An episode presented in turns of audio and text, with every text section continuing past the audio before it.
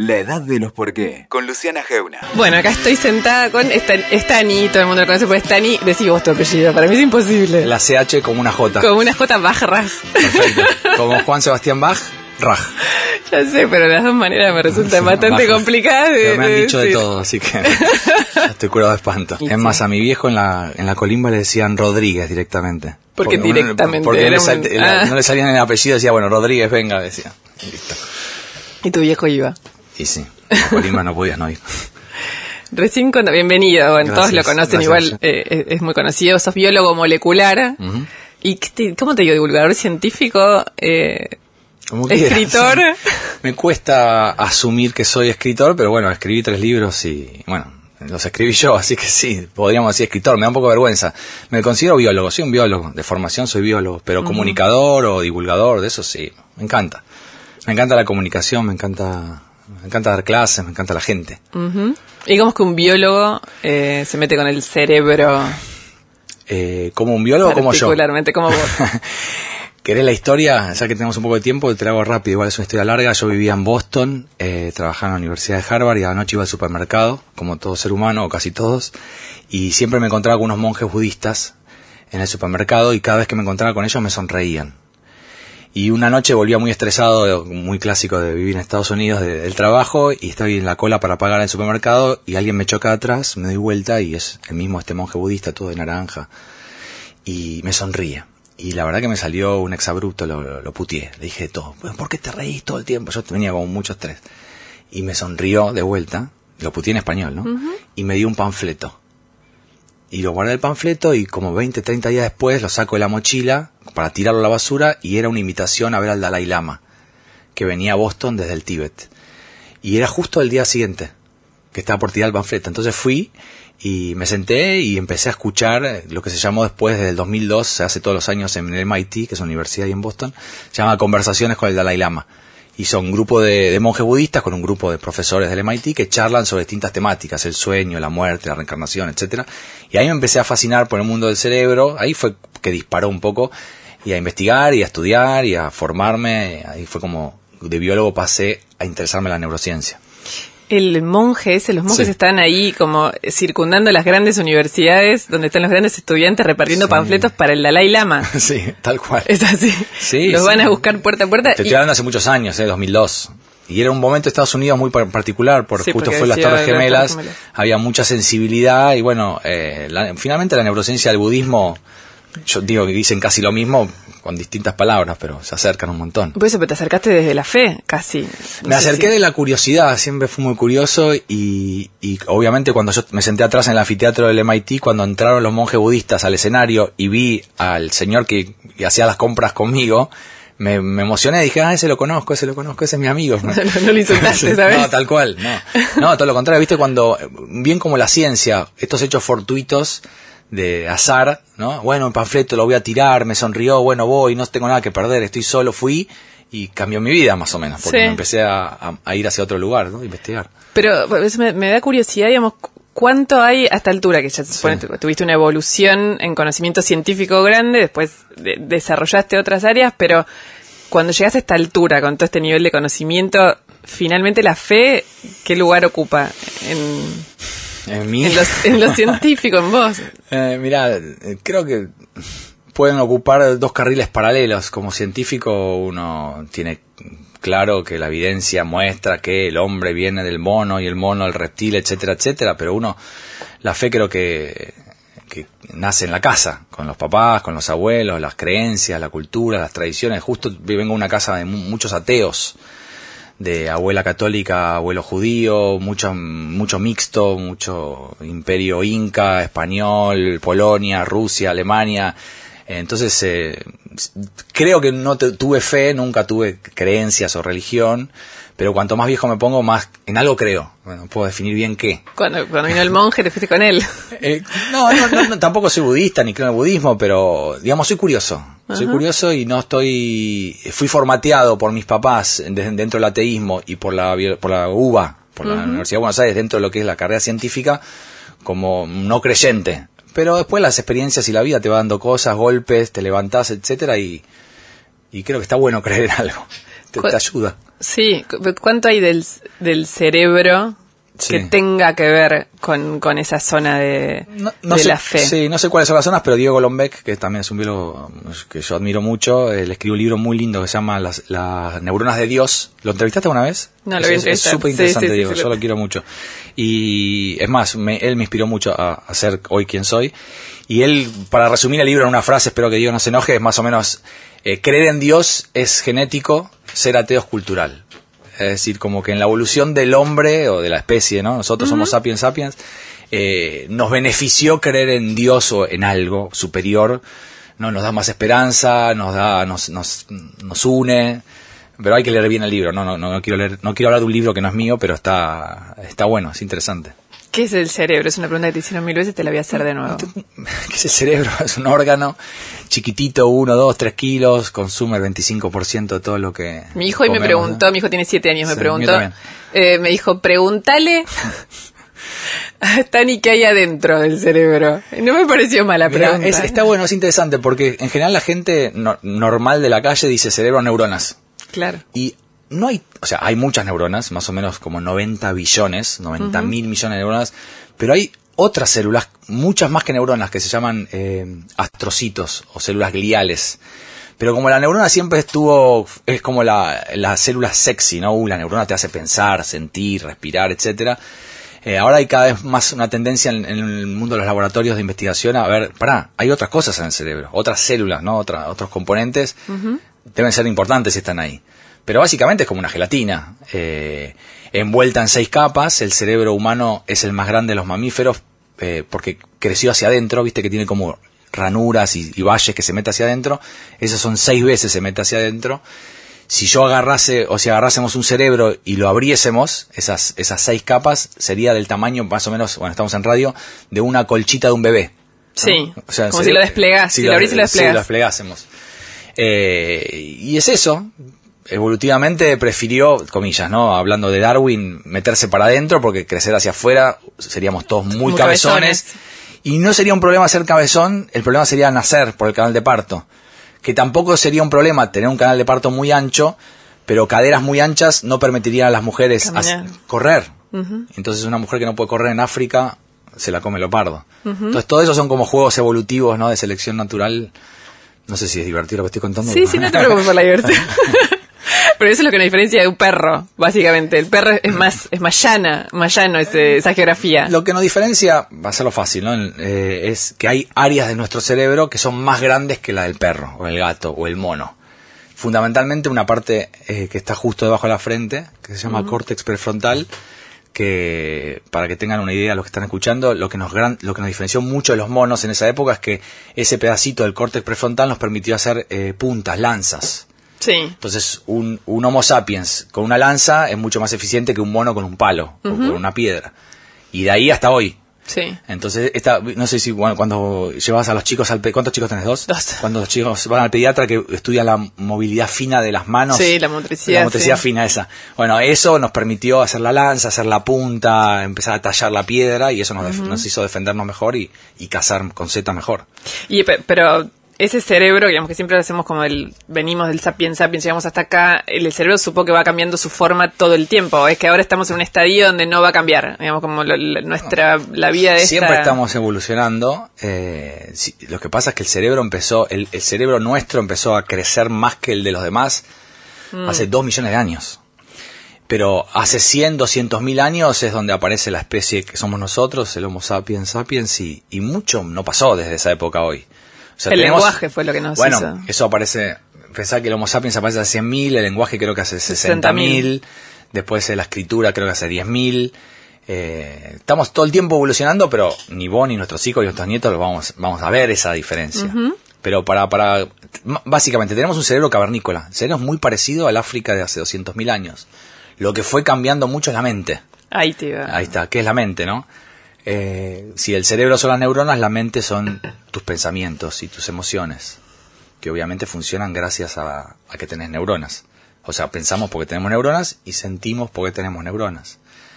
Una, una imagen muy, muy rápida y fácil de entender es, si yo estoy en, una- en un cuarto con 10 perros y tiro un bife de chorizo, los 10 perros se acercan, Sí, casi claro. seguro.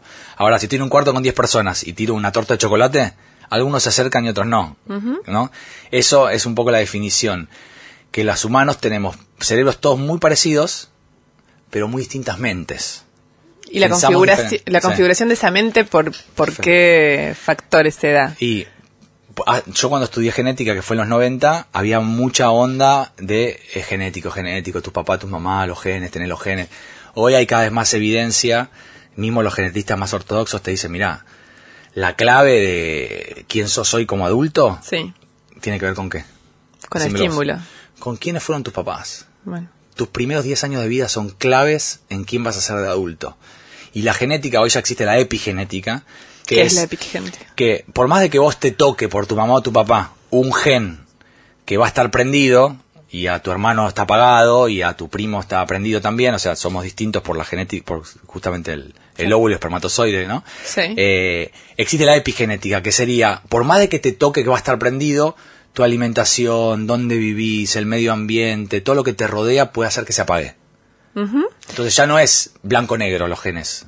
¿Entendés? Vos Sí. tenés algunos blancos, pero se pueden poner negro, depende de lo que te pase en tu vida. Y se pueden poner blancos de nuevo, porque una de las También. una de las preguntas, bueno, se hablaba mucho de eso, ¿no? De los, los chicos de la primera infancia, es lo que decimos, pero todavía Ah. más chiquitos. Como los dos, tres primeros años de vida, el estímulo de no solo de alimentos, sino de amor. Bueno, obviamente, si no hay contacto físico, conocer los experimentos, se hacían algunos Contalos. locos. No, Sí. sí. que si no tocas a un nene durante 3, 4 años, o se muere, o tiene muchos problemas mentales. O sea, por Sí. algo la piel es el, es el órgano más grande de, todos. Hay que tocarse, hay que tocarlos. Sí, los nenes, viste, cuando los tocas, cuando los agarras, eh, es clave. Es clave el estímulo, como si vos, eh, no sé, llamarlo amoroso. El, el tacto. ¿Y se puede volver a encender una, una mente que se apaga? ¿O A una, ver. cere- que es el cerebro o la mente La- que se apaga ahí? la para nenes chiquitos si no hay este contacto lo que yo he leído obviamente yo no lo inventé ¿eh? lo que yo he leído es que si no lo haces en los primeros años después está muy complicado vas a ser una persona con muchos problemas emocionales sobre todo pero a mí me gusta hablar a la gente de que el cerebro casi todo es reversible salvo bueno no estoy hablando de enfermedades ¿eh? estoy hablando de cuando uno está estresado, cuando uno está cansado, cuando uno no puede concentrarse, cuando uno se cree que no es muy creativo, cuando uno tiene problemas con el enojo, está muy enojado, grita todo el tiempo. Tomar el cerebro como algo que puede volver hacia atrás o mejorar, obviamente requiere esfuerzo. Y eso es un poco lo que sucede. La gente tiende a no cambiar porque no quiere esforzarse. Siempre, siempre se dice que usamos... eh, Mentira. Ahí está. Una parte muy chiquita del cerebro. Te Bueno, tengo muchas preguntas sobre eso, muchas fantasías sobre Sí, todos se- cómo seríamos si nos exp- eh, si expandiéramos. Sí. De hecho, hay una película, Lucy, eh, de Luc Besson, que... mm, Sí, Eh. sí, que Morgan Freeman dice, usamos solo el 20%. de Bueno, además Morgan Freeman dice, sí. Sí, sí. ¿Es así? Eh, no. ¿Y qué, qué es todo lo demás? Además, Sí, no, no, no, de vuelta. Imaginemos que tenemos 100 neuronas, ¿no? Sí, tenemos son 86 muchas billones. más, Va, sí. va a ser la fácil la gente de matemática de primer grado. Tenemos Sí. 100 neuronas. Vos podés prender todas. O sea, puedes usar todo tu cerebro. Sí. Lo que no lo puedes hacer es al mismo tiempo. Es decir, el cerebro funciona con nafta. Esa nafta es oxígeno y comida. Entonces nosotros respiramos, tenemos una cierta respiración y comemos. Esa nafta, ese oxígeno y, y comida que incorporamos, permite encender del cerebro en simultáneo el 2%. Más o menos. Sí. En simultáneo. Entonces, si de las 100 neuronas, vos puedes tener prendidas 2. Sí. 2%. Las otras 98 permanecen apagadas. Pero las podés prender. Sí. Tenés que apagar las otras. sí. Entonces vos vas prendiendo y apagando tu cerebro de acuerdo a la actividad que estás haciendo. Ahora estamos charlando, tenemos una parte prendida. Si después me voy a jugar al tenis, tengo otra. Si estoy cocinando, tengo otra. Entonces, uno cuando escucha 2%, primero dice, uy, qué poco. Y 2% es esto. 2% es Messi, 2% es Picasso, 2% es Da Vinci, 2% es eh, Luciana. Es decir, no es ni poco ni mucho, es lo que somos. Pero punto seguido. No, Pará, perdón, me- que te tengo no que usamos el 2%. Usamos todo. ¿Todo? 2% ¿No hay, zonas, ¿No hay zonas oscuras del cerebro, zonas desconocidas del Podés, cerebro? po- sí, desconocidas para el científico, sí, pero podés usar todo. no, no puedo. no en porque- simultáneo. Claro. No, sí, no en simultáneo. Eso. Ahora, ¿qué sería en simultáneo? Claro, Lucy? esa imposibilidad, exacto, esa imposibilidad es una razón como No, de biológica. funcionamiento, No, biológica de funcionamiento, porque si no nos volvemos locos. nutrientes. Ah, no sé. Pero si me alimento y me meto oxígeno no, a los no, perros. No, no, no, no cambia nada. No, no, ya entendí a los perros, no. Pero, por ejemplo, si vos estuvieses usando el 3% de tu cerebro ahora, Claro. en simultáneo, ¿Qué pasaría? estarías oliendo la caca del perro que está haciendo acá en la esquina. ¿Y por qué Estarías no? escuchando lo que están grabando en el estudio de acá arriba. Sí. Estarías, ¿entendés? Eh, ¿Por qué no? Bueno, yo creo que te volvería, no, sería una vida tremenda, horrible. Horrible, Ya bueno, pero sufrimos mucho con el 2%, imagínate con el 3 o con el 10. está bien, pero porque es lo que estamos acostumbrados también. Es lo que hay. ¿Por qué, ¿Para qué querés más? ¿Va, a pa- ¿Va a haber más? Sí. Seguro. Esa es- Va a haber. Va a ¿qué haber la pastillita y va a haber la pastillita que te tomes y te enciende como Lucy. Como Lucy. Que te encienda Contémoslo más. igual a Lucy, que no todo el mundo la No me acuerdo, Lucy es una... Es- se es- enciende más en su cerebro, ¿no? Todo, usa todo. Todo, porque, porque le, le dan una droga para mm, transportar. eh, en realidad Lucy es una mula. Mm. eh, que, que la droga que transporta creo que se le abre, que no es meramente cocaína, y se le abre y, y de repente su cerebro empieza a tomar A funcionar todo, al todo mismo a la vez y es eso, es una hiperpercepción. Sensible, sí. Yo estoy así, estamos bien así. Ya nos va mal con el 2%. Pero ¿por qué decís que vamos a usar más? No, lo que quiero decir es que, bueno, esto es- hay un estudio muy divertido que dice, todo lo que apareció en ciencia ficción, 50, 100 años más tarde sucede en la vida real. Todo lo que imaginamos. Todo lo que sucede en libros o películas de ciencia ficción, no lo que imagina Luciana, lo que se No, ve no, en que se Hollywood, ve lo que se ve en un libro, en algún momento va a pasar. Es decir, que haya laboratorios estudiando la forma de encender más neuronas de tu cerebro en simultáneo, seguro, debe haber. Yo no tengo ganas de tomarla. Yo ya estoy bien así. Quiero más. Pero la- y la, ¿Por la- qué querés más? No, no, yo no quiero más. Pero no es que yo quiera más, es que es que te da cierta curiosidad Sí, sobre ¿no? esa eh, eh, cuál es quién regula más, sí. qué regula eh, esa utilización, si es digamos la, la locura o no locura es algo cultural en un Sí. punto, ¿no? Es, ¿Qué es es ser loco, real. no? Sí. Por eso, ¿qué es ser loco? ¿Qué es la percepción? Digamos, ser distinto también te puede... Vos decías recién, con el 2% es Da Vinci, con el 2%, bueno, Einstein, 2% es Hitler, todo eso es lo mismo. Digamos, lo- No, obviamente es, son otras neuronas y otras cosas. No es la cantidad lo que nos hace diferentes, sino la calidad de las conexiones y qué parte estás usando. ¿No? Es la, la famosa sinapsis. ¿Cuál es la famosa sinapsis? La sinapsis es cuando dos neuronas se conectan y empiezan a funcionar y te, te, te- te encienden alguna actividad. Moverte, comer, respirar. La mayoría son inconscientes, no están bajo tu control. Exacto. Lo que el colegio no te enseña, una de las, creo, tres cosas que no te enseña, que deberían, cuatro, que deberían ser obligatorias todos los años, es eh, hacer más consciente lo inconsciente. Es decir, a, a tener un grado más eh, certero de quién sos, eh, qué cosas crees no controlar y podrías manejar. Nosotros en biología nunca usamos la palabra control, usamos más el manejo, la gestión, el gobierno de algunas cosas. ¿Qué Eh, cosas no solemos no gobernar? No, en bueno, fundamentalmente los pensamientos y las emociones. Eh, Y- y- uno, uno, uno aprende en el cole que a vos te va en la vida de acuerdo a lo que haces. Cómo haces, cómo te, cómo me saludaste hoy a la mañana, cómo me tratás, si me sonreís, si no, si venís bien vestido, si estás arreglado, si sos cordial, ahí te va a ir de una forma, pero si vos escupís a la gente, la maltratás, le bueno, como que te enseñan mucho los comportamientos. Entonces lo que el biólogo estudia es por qué las personas se comportan de una manera hoy. Sí, Porque vos mañana podés venir a hacer una nota y está distinta. exacto. Entonces, desde nuestra mirada, tiene que ver principalmente por cómo te sentís. No es lo mismo hacer esta nota, vos súper enojada con tu mamá o con tu marido o lo que sea, o venir eufórica o venir frustrada. Entonces, las emociones tienen un impacto muy grande en cómo nos va todos los días. Si vos estás triste un día, no pasa nada. Si estás triste de un año, va a pegar en tu performance, desempeño en la vida. Entonces, nosotros tratamos de entender la gente cómo se siente. ¿Cómo te sentís? Y la mayoría es o no sé o estoy estresada. Sí. Y muchas veces no es estrés, es enojo, frustración, es ilusión, y la gente dice, pero es lo mismo. Y el biólogo te dice, no, no, nada que ver, no es lo mismo. Es como que me digas, el auto se rompió la correa, no tiene nafta o no anda la palanca de cambio. No es lo mismo. El auto no anda, pero hay, son tres cosas distintas. Entonces, en la escuela no tenemos, y los papás no sabemos, eh, cómo nos sentimos y por qué nos sentimos así. Sí. Y eso para mí tiene que ser una materia obligatoria. Sería emociones 1, emociones 2, emociones 3. ¿Y cómo aprendes a, a eso en la escuela? Y hay que Dame un ejercicio, digamos, es de emociones uno. Bueno. Están los niños en el aula. ¿Qué les... Bueno, no los tendrías en el aula, Bueno, vos, creo. ¿no? sí, no, no sé, no tengo idea, no soy experto en educación, pero primero es, jamás diría, no estés triste, no te enojes, eh, no grites, eh, no llores, ¿por qué lloras? No llores, no, no llores. O sea, lo que estás haciendo es reprimiéndole lo que el nene siente, por ejemplo. Entonces trataría de entender cómo se sienten poniéndole palabras. La primera materia sería alfabetización emocional. Distinguir frustración, desilusión de enojo, entender que la bronca, la, eufor- la bronca, la ira y el enojo es la misma emoción con distintas intensidades, tratar de entender cómo bajar eso, tratar de explicar por qué uno se siente así. ¿No hay una, un- una mm, discusión con el psicoanálisis en esto que estamos hablando? La verdad que no lo, la la verdad que no lo- sí, la verdad que no lo sé. No lo sé, soy súper respetuoso del psicoanálisis, me encanta, me psicoanalizo hace mil años.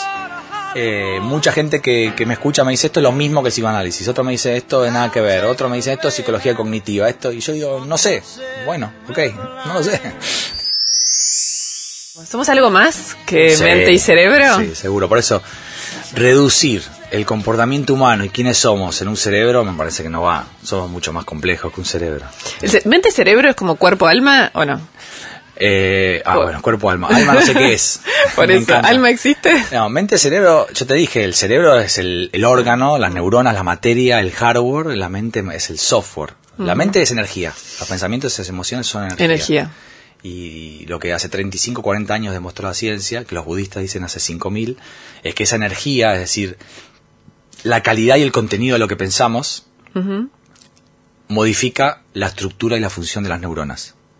Lo digo despacio de vuelta Decirlo después y de vuelta. eso que pensás todos los días, el contenido de tus pensamientos, por ejemplo, soy un tarado, no me va a salir, yo esto no puedo, qué fracasado que soy, cómo me gritó, por qué no me defendí. Si vos decís eso durante un año, bueno, el año próximo vas a hacer eso y mucho peor. Cada vez va a ser peor. Entonces, uno que está esperando, bueno, cuando me aumenten el sueldo, cuando cambie el gobierno, cuando mi jefe se vaya, cuando mi mujer me escuche, cuando mis hijos entren a la universidad, recién ahí yo, no, bueno, uno puede esperar toda la vida y la aguja del bienestar no se modifica por lo que pasa afuera, se modifica por lo que uno hace con uno adentro. Y eso es cambiar la forma de pensar. Bueno, que, Hmm. la forma de pensar es como ese, ese, esa voz que tenemos adentro, ¿no? Entonces Sí. tenemos una voz adentro. Sí. ¿Es así? Sí. Esa Los voz. pensamientos. Los pensamientos. Eso sería, lo, lo emite nuestra mente. Esa es la mente. Está bien. Y vos aprendés a pensar, fundamentalmente, vos aprendés a qué pensar de 0 a 10 años. ¿A qué pensar? Sí, el contenido de tus pensamientos, ser pesimista, yo puedo, soy malo en rugby, eh, soy muy bueno en arte, mi papá me quiere por las cuentas matemáticas, mi mamá me reconoce el talento pero no me reconoce el esfuerzo, todas esas cosas inconscientemente uno las va incorporando de chico y como decíamos antes de empezar, eh, fu- sucede fundamentalmente en tu casa, no en la escuela. ¿Y cómo la administro a eso? Digamos, ¿se puede trabajar sobre Obvio, la administración obvio. de la voz? Me dedico a eso. Ya sé, por eso. Eh, justamente, eh, uno de los problemas es que no aprendemos en el colegio. Eh, otro gran científico argentino, Mariano Sigman, algo que se llama la metacognición, Sí. que es pensar cómo pienso.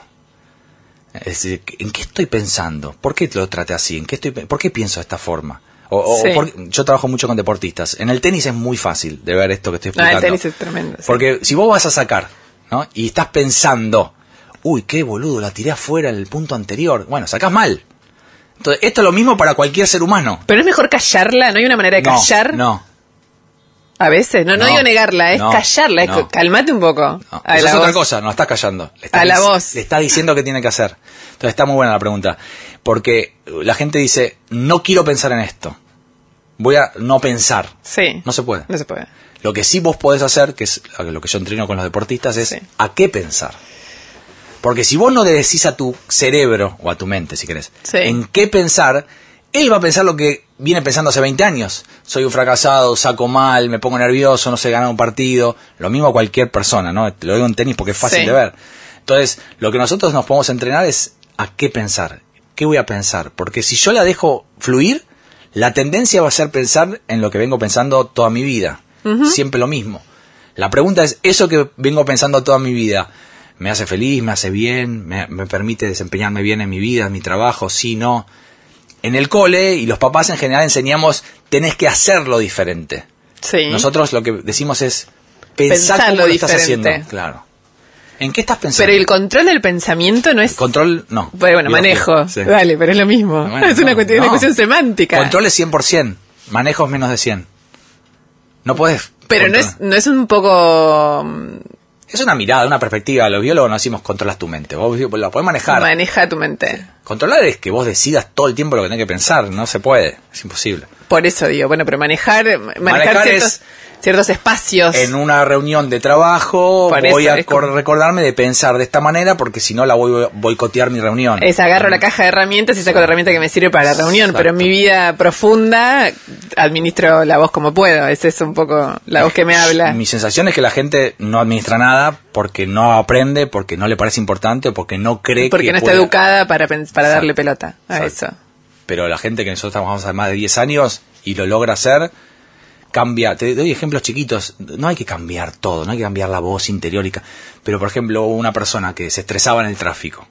Mm. Decía, yo lo único que quiero es... Yo no puedo evitar el tráfico. Hay tráfico. Vivo en Buenos Aires. Vivo en Pilar y tengo que ir Y al con eso ya está. Con eso te cambia la vida. eso. No, no lo aceptó. Es feliz en el tráfico. Pone Queen, pone música de los 80 y a todo lo que abre las cuatro ventanas y canta a todo lo que da. Te te doy ejemplos chiquitos. Es La gente a veces dice, quiero cambiar una cosa gigante porque Sí. yo... No, a veces es otro. Quiero dejar de gritar, decía. Yo quiero dejar de gritar. Entonces, en vez de dejar de gritar comportamiento, es ¿por qué gritas? ¿De dónde viene? Un poco más como psicoanálisis, ¿no? Sí. ¿Cuál- ¿En qué estás pensando antes de gritar? Y después hay ejercicios y herramientas, como decís vos, que permiten practicándolas. A veces lo logras y a veces no. Como toda herramienta, no, no, son fórmulas mágicas. No, no, no, por supuesto, pero a veces parece increíble eso, la, la, el- la imagen esa del pájaro carpintero que te Sí. está picando la cabeza, es aplica es distinto para el- eso porque siempre se usa mucho Hombre mujer. malamente con la mujer, claro, hombre y No, mujer, ¿son distintos los cerebros? No. No. A ver, para, momento. Eh, Culturalmente, hablamos de Argentina. No. Culturalmente, obviamente, la nena puede llorar, el varón no. Ahora la nena puede jugar al fútbol, pero un nene que quiere hacer danza no está muy bien visto. O sea, hay, ahora hay un gran es- tema eso con es los varones, cultura, ¿eh? sí, Cultura. exacto, sí. Yo digo ob- cerebro. Obviamente que son distintos en algunas partes porque la presión natural de los millones de años para que la mujer haga bien su trabajo, comillas, para sostener la especie, que es cuidar a los hijos, y el varón haga bien su trabajo, que es Reproducir. Cazar. Sí, cazar. y- no, es que la mujer se reproducía con el que cazaba con Z. No se reproducía con el lindo de la tribu. No. Ahí, ahí nace billetera Matagalán. ¿Eh? Porque el que traía la comida, la mujer decía, bueno, me, me quiero reproducir con vos porque vos me estás dando de comer a mis hijos. sobrevivo, que mis hijos y yo sobrevivimos. Tal cual, y sobre todo los hijos. Entonces, esas presiones naturales hicieron que, obviamente, la, la mujer tenga un cerebro.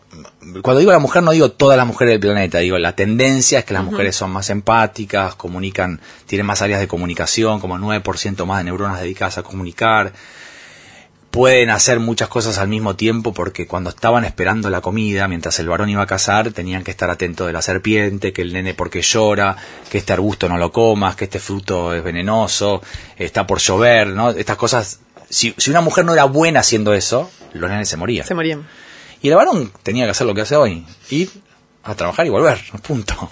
Por eso somos aún más, sen- más sencillos o más simples. Pero eso no quiere decir que todos los varones somos así, todas las mujeres somos así.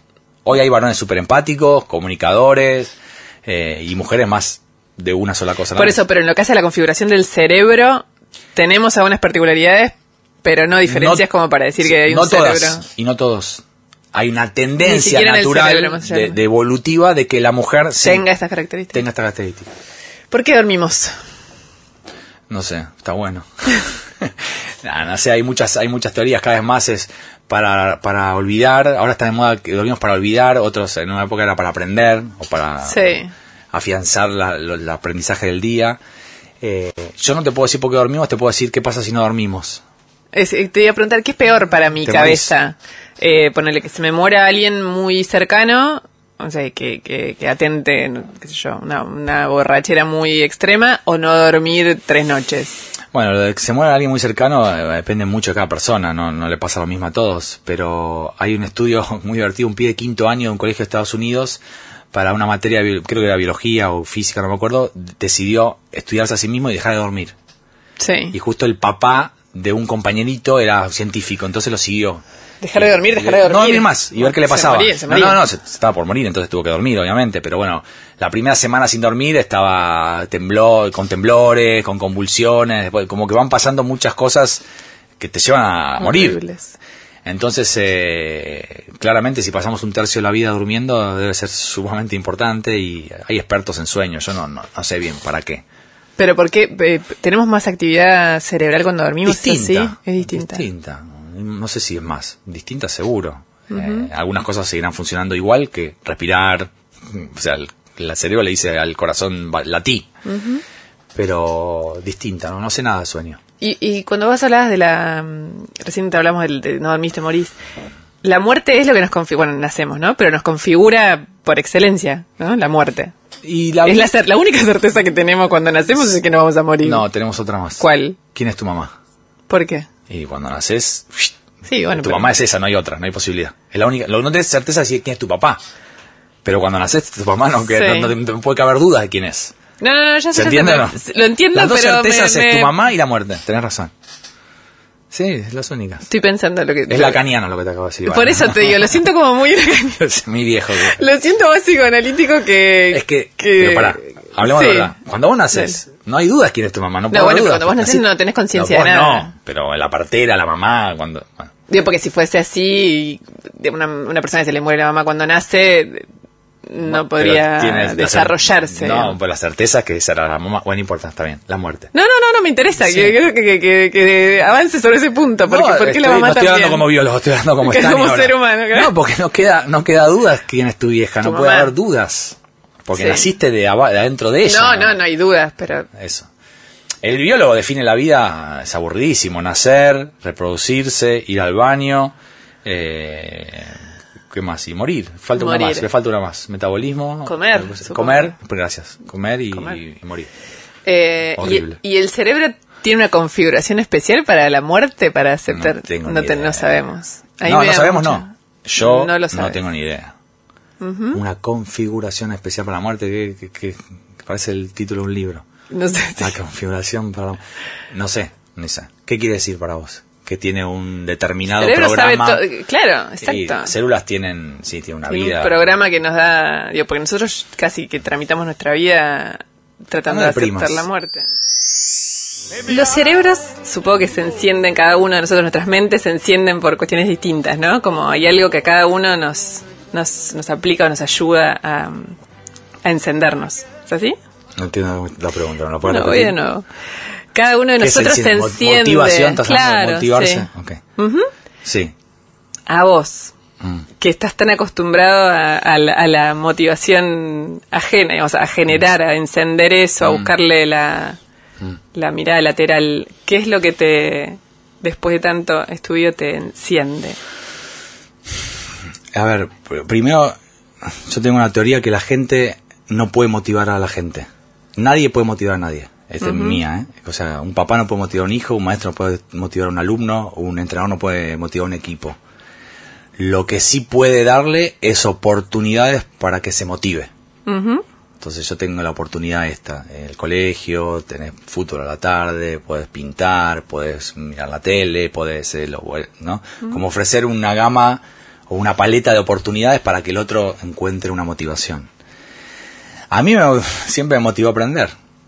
Eh, yo soy curioso, me gusta aprender y, y cada vez más abierto a aprender cosas de las que tengo, como todos los seres humanos, muchos prejuicios, como las religiones, las, ciertas creencias, Dios, eh, eh, otras culturas muy distintas a la mía. Me motiva a aprender, me motiva a cambiar, soy curioso, me gusta saltar de, de distintos rubros, la educación, el deporte, sin ser experto en ninguno y, te- y teniendo mucho respeto por los expertos.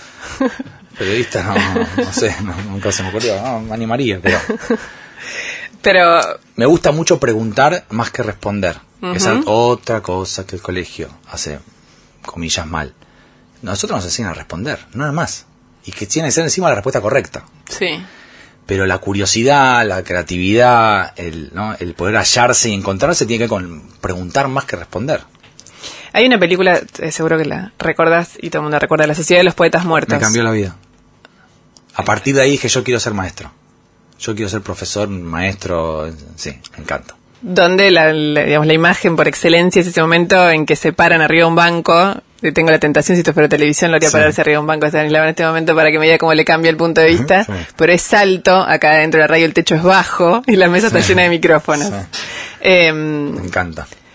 pero ¿qué, qué hay de, digamos, eh, en vos eso como, como operó? El tema es como el punto de vista es el fondo de toda la, de todo esto que estamos hablando. A mí me gusta mucho, eh, en vez de los puntos de vista, vistas del punto. En vez de déjà vu, bulla de. ¿Por qué? Te maté ahí. Eh, o- sea, todos tenemos nuestros puntos de vista. Esos son nuestras formas de pensar, nuestros marcos teóricos de pensamiento. Ninguno para mí es malo o bueno, son los que tenemos, los que traemos. Los podemos cambiar. La pregunta es esa. ¿Yo quiero tener este punto de vista sobre el vaso o quiero pararme en otro lugar y ver el vaso como el nuevo soporte de una computadora?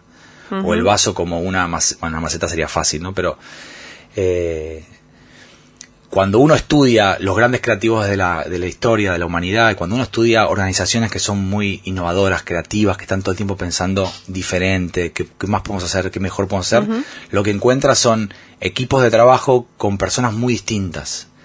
Y entonces eso básicamente es tener un equipo con muchas vistas del punto en vez de puntos de vista.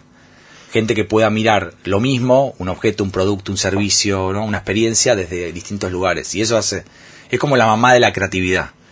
Y cuando hay un, hay un húngaro muy famoso que viene a Estados Unidos que se llama Csikszentmihalyi, que estudió, por ejemplo, Da Vinci, Sí. y él, y él descubre que Da Vinci tenía como un problemita en el cerebro, comillas, que hacía que Da Vinci tenía vistas del punto. Es decir, cuando diseñó la bicicleta, un día era el empedrado de la calle de Florencia. Da Vinci era el empedrado. Al otro día Da Vinci era el burgués que iba a ir en bici. Al otro día era la rueda. Al otro día era el manubrio. otro- ¿Se entiende? Entonces, Sí. poder pararse en distintos lugares para ver una sola cosa. Es difícil de hacer Es difícil. pero es interesante el ejercicio porque uno se empieza a conocer también a uno mismo. Y no, y no es muy individual toda esa. digo, no, no hay una. mm, Más allá de lo importante que es el conocimiento individual, no, no hay una mayor productividad si esos, esas búsquedas son colectivas. Científicamente no, pero el- lo que encuentran las organizaciones con o sin fines de lucro es que no hay Da Vincis. y, y una teoría de por qué no existen tantos Da Vincis en el planeta es debido a qué? A la escuela. A la escuela. La escuela lo rompe, lo destruye. Yo hago un estudio acá en marzo de primer grado y en diciembre de primer grado. Son dos seres humanos completamente diferentes. Entran en primer grado y te enseñan, hasta quinto año de colegio, te enseñan solo tres cosas. ¿Cuáles son? Todas las materias, siempre Sí. lo mismo. Definir, etiquetar y separar. Pitágoras, geometría, matemática. Ya está. Pitágoras nunca lo vas a ver en educación física, ni en historia, ni en geografía. Pitágoras no tiene nada que ver con atrapar una pelota de rugby en movimiento. Pitágoras no tiene nada que ver con la brazada de Kroll. Pitá y tiene que ver. Entonces, est- esto que vamos poniendo etiquetas a las cosas que nos hacen definir, que en general encima son viejas, y la vamos separando. Eh, es como un poco el enemigo de la creatividad, que es, que es justamente mezclar cosas que aparentemente no tengan relación. Eh, ¿Por qué estamos acá? ¿Por qué estamos hablando de esto? No los poetas acuerdo. muertos. Eh, sí, eh, mirarlo, de mirarlo desde otro punto de vista o vista del punto eh, requiere de esfuerzo. Requiere de esfuerzo y de disciplina. No sale, en la mayoría de las personas que yo conozco, por lo menos no sale natural. Requiere un esfuerzo. Y, y el esfuerzo tampoco es premiado en general en las escuelas o en los padres. Los Pero el esfuerzo no es, no es, por eso, no, no es eh, todo, in- digamos, individual, como apuntando al... Que no está mal, digo, como conversión, de algún modo, de un, de un sistema de funcionamiento de la sociedad, eso de, de educación. Sí. ¿No es muy individual esa, esa búsqueda? Sí, ¿y? ¿Se puede? ¿Individual? No, ¿Se evoluciona? eh, solo, no, individual? Ah. porque que tu esfuerzo individual sumado al esfuerzo individual de tu grupo hace, Hace una inteligencia diferencia. colectiva mucho mayor, está claro. Tengo que preguntarte por los argentinos, entonces. Mira, no soy experto en los argentinos, lo que mi experiencia, em, tengo la opor- suerte, viajé mucho, es que para mí, y disiento con varios otros colegas, no somos muy distintos a los demás. No somos. ¿no? Una cultura no define una mente. Sí, sí, Una men- sí, hay una mente argentina. Eh, y probablemente eso hay que preguntarle a Facundo, que, que, estudia más el argentino, a Facundo Manes. Sí. Eh, yo no lo sé, yo lo que veo es que los argentinos nos quejamos. Yo voy a Francia y se quejan, fui a Islandia y se Bueno, pero quejan. Francia en es un país donde la gente se queja Bueno, mucho. pero Japón se queja. Sí. O sea, obviamente lo cultural tiene un impacto tremendo en quienes somos, pero yo no no tengo una expertise en cómo somos los argentinos. Aparte, la mitad de mi vida profesional, más de la mitad vivía afuera, entonces eh, eh, sí, somos creativos, pero yo mm, soy estoy pesimista hoy. ¿Ve- ¿Ves? Hoy estoy pesimista. Hoy estás pesimista. Mañana me puedes decir otra mañana cosa. otra cosa, pero hoy lo veo sí, no la creemos, creemos y finalmente no no nos va bien. A mí me da pena, pero bueno, ¿Existe la verdad? para mí no, no existe ni la verdad ni la realidad. La realidad tampoco. No. ¿Por qué? Eso Jorge Lanata se enojó conmigo una vez. A ver. Eh, ¿Por qué porque, la me realidad porque? Jorge me decía, pero los bolsos están. Y, y, y yo, como biólogo, la- la- lo, lo que nosotros aprendemos es que El cerebro no distingue realidad de fantasía. El ¿Cómo no? No. O sea, tu cerebro no sabe si estás charlando conmigo o si estás viendo una película. Lo que, lo, lo que vos decidís que estás charlando conmigo son tus creencias. Tú- a, a ver. Te sigo, no te sigo Dale. perfecto, pero... Vos estás viendo en tu casa Netflix, en, Sí. en el sillón de tu casa, estás viendo James Bond, Sí. ¿no? Y de repente James Bond se tira en paracaídas y el paracaídas no le abre. Vos Sí. estás en tu living ¿Sí? y vos te agitás. Bueno, me Y ese- involucro. Bueno, ese es el cerebro que no sabe si vos sos James Bond o vos estás en tu sillón. Después vos volvés y decís, pará, yo soy Luciana, estoy en mi living, no pasa nada, yo no soy James Bond. Pero por momento, o las más fácil, las películas de miedo. Sí. ¿Para qué te, ¿Por qué te da miedo una película con una araña que- gigante? Sí, primero, no existen las arañas No, para gigantes. empezar no las miro porque me da miedo la película de miedo. Bueno, pero, no importa. Lo que, ¿A dónde voy? Yo te lo resumo más, al lado fácil. Las creencias, lo que uno cree, es hacia dónde, hacia dónde uno va. Sí. Por ejemplo, vamos a hablar de política, que odio, pero... ah, Dale. Los modelos políticos, kirchnerismo, macrismo, lo que sea. Sí, son un sistema de fe. Exactamente.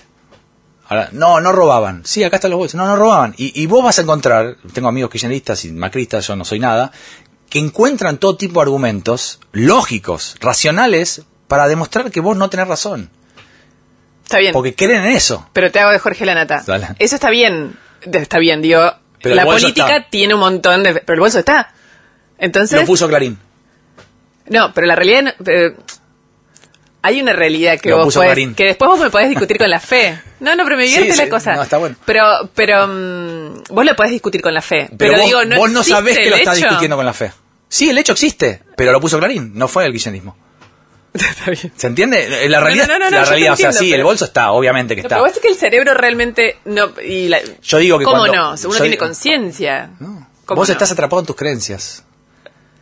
Ahora, si me vos... que, eh, a partir de este momento me dedico a otra cosa, pero el periodismo no existe entonces. No, no es que no existe, es que vos, vos tu cerebro busca...